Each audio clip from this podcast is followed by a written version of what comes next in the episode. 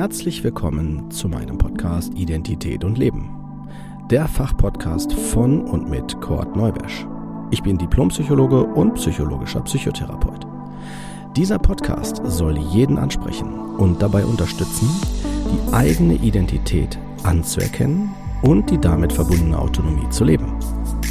Wenn du dich jetzt fragst, was meint er damit, dann bist du genau hier richtig und ich empfehle dir, hör dir am besten die erste Folge an.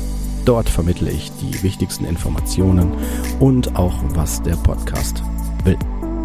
Ich wünsche dir auf jeden Fall viel Spaß und viele tolle Eindrücke. Los geht's!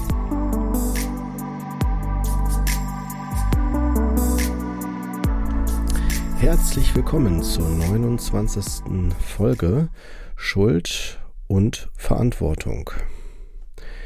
Die beiden Begriffe sind mir wichtig voneinander abzugrenzen. Sie sind äh, sehr komplex benutzte Begriffe in unserer Gesellschaft. Also mit komplex meine ich, dass sie in verschiedenen Kontexten unterschiedliche Ausprägungen erfahren und auch unterschiedlich äh, verwendet werden. Äh, es ist nicht selten so, dass auch der Begriff der Schuld im Zusammenhang mit Verantwortung gesehen und auch zusammengezogen wird. Inwieweit die beiden Begriffe voneinander ganz getrennt werden können, will ich in diesem dieser Folge oder in diesem Podcast nicht diskutieren. Ich möchte euch vielmehr ähm, anregen, ähm, die Perspektiven, die ich euch hiermit jetzt aufzeige oder sensibilisiere, äh, sacken zu lassen, diesen ein Stück weit ähm, nach, diese nachzuvollziehen und auch wirken zu lassen, also sacken zu lassen. Wenn wir den Begriff der Schuld uns anschauen, im, zum Beispiel sei es in Wörterbüchern, Fachbüchern oder auch im Internet, werden wir jetzt orientiert für die, die gerne nachlesen wollen. Ich habe mich jetzt ähm, für diese Folge hier an unter anderem auch an Wikipedia orientiert. Da wird Schuld in verschiedenen Kontexten gesehen, sei es also aus der Perspektive der Ethik, des Strafrechts, des Privatrechts und so weiter und so weiter. Ähm, und es geht mir, wie gesagt, nicht darum, dass wir jetzt alle verschiedenen Perspektiven äh, betrachten. Dennoch finde ich ganz wichtig, sich klar zu machen, was, was bedeutet äh, Schuld? Also wofür steht dieser Begriff im Allgemeinen? Und zwar würde man, also ich denke, dass, dass, dass alle damit konfort gehen, wenn wir sagen, es geht darum, dass jemand etwas auf sich geladen hat, also durch etwas, was man gemacht hat, dass man damit etwas ähm, ausgelöst hat oder verursacht hat und ähm, eventuell ähm, auch einen Schaden herbeigeführt hat oder bei jemand anders ähm, zumindest ähm, eine also im Strafrecht würde man von einer Tat sprechen, dass man da an der Stelle also etwas getan hat, was nicht angemessen ist, was widrig ist, was ähm, ja auch eventuell, also würde ich jetzt im Strafrecht vermuten, auch wieder gut zu machen ist.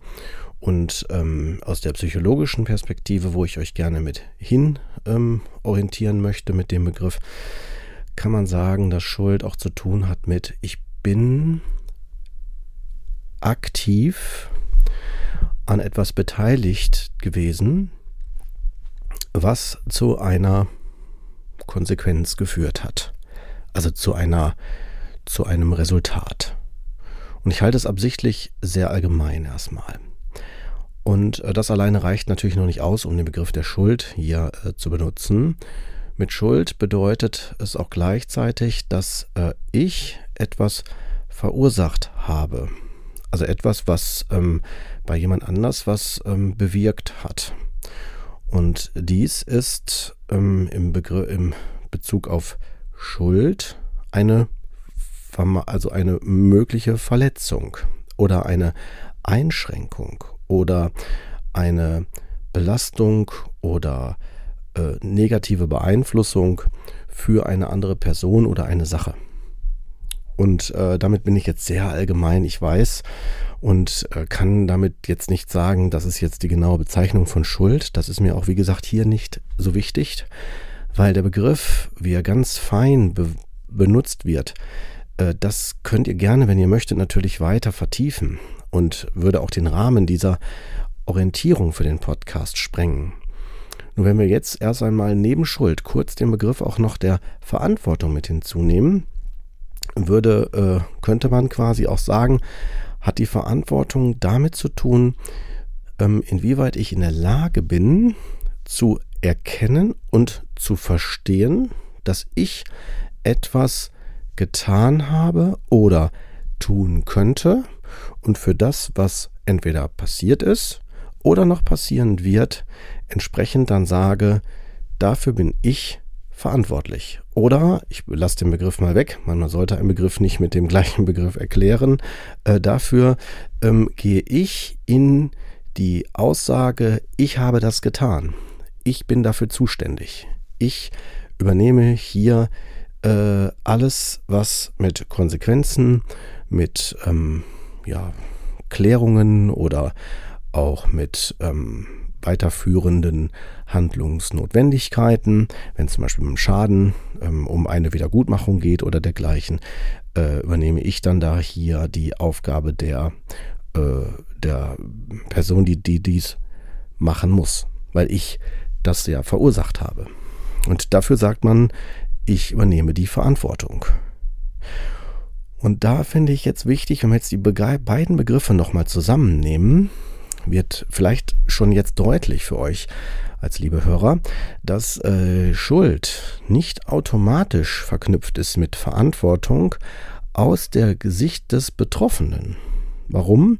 Weil ich, wenn ich jetzt mich als Täter definieren würde, zumindest von außen ähm, mir unterstellt wird, dann kann das ja gut sein, dass ich diese Perspektive nicht einnehme und sage, ich bin hier das Opfer. Ich kann da gar nichts für ich werde dafür auch nicht die Verantwortung übernehmen oder ne, dergleichen. Das heißt also, nur weil mir jemand äh, oder jemand mich schuldig spricht, heißt das nicht automatisch, dass ich auch dafür verantwortlich äh, mich fühlen muss. Selbst wenn ich es aus der Sicht meines Umfeldes bin. Das ist mir wichtig, euch damit deutlich zu machen. Und äh, ihr werdet feststellen, dass in jedem Kontext, vor allen Dingen, wenn er sehr emotional ist bei bestimmten Taten, ja, sei es was wie Mord über, oder Misshandlungen oder egal welche, welche Form von Einschränkungen oder Beschädigungen äh, anderer Personen oder Sachverhalte, dass es da schnell zu emotionalen Reaktionen kommt. Vor allen Dingen dann, wenn jemand nicht in die Verantwortung geht. Das erleben wir im politischen Kontext, das erleben wir im zwischenmenschlichen Kontext, das erleben wir im Grunde genommen auf allen Ebenen. Und je dramatischer und folgenschwerer ähm, das, was da dran hängt, umso heftiger auch die Emotion. So kann man das tatsächlich schon mit einander verbinden.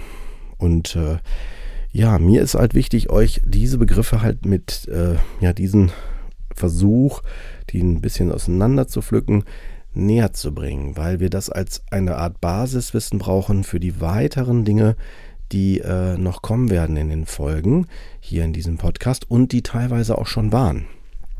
Um einfach zu verstehen, warum auch, äh, wenn wir jetzt den Begriff Identität nehmen, warum ich ähm, für bestimmte Aspekte meines Seins, meiner, meiner, meines Ichs, meiner Präsenz, meines Gewahrwerdens von mir nicht automatisch zu allen Teilen meines Seins Zugang haben muss.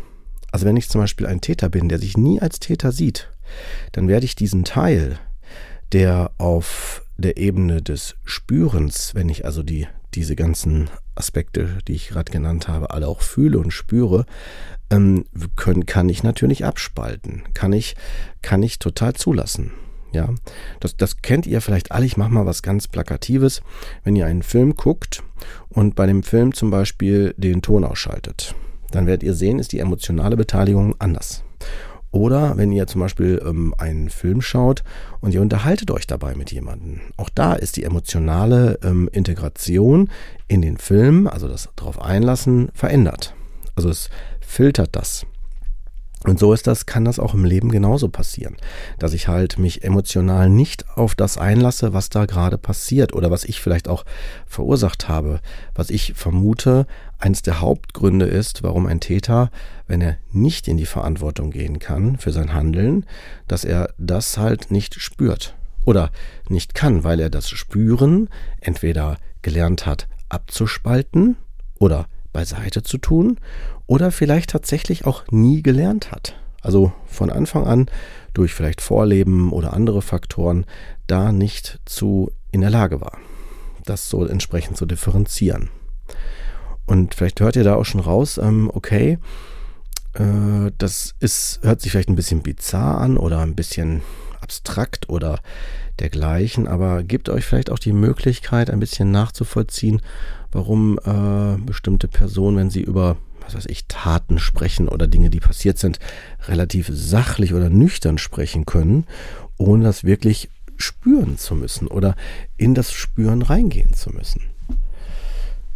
Man nennt das, wie gesagt, in der Psychotherapie ähm, gerade aus traumatherapeutischer Sicht jetzt, also wenn man sagt, dass, also da annimmt sogar, dass Täter sich ja selber auch noch traumatisieren und entsprechend also auch nicht nur Täter, sondern auch Opfer gleichzeitig sind, also Opfer ihrer eigenen Täterschaft, wenn man so will.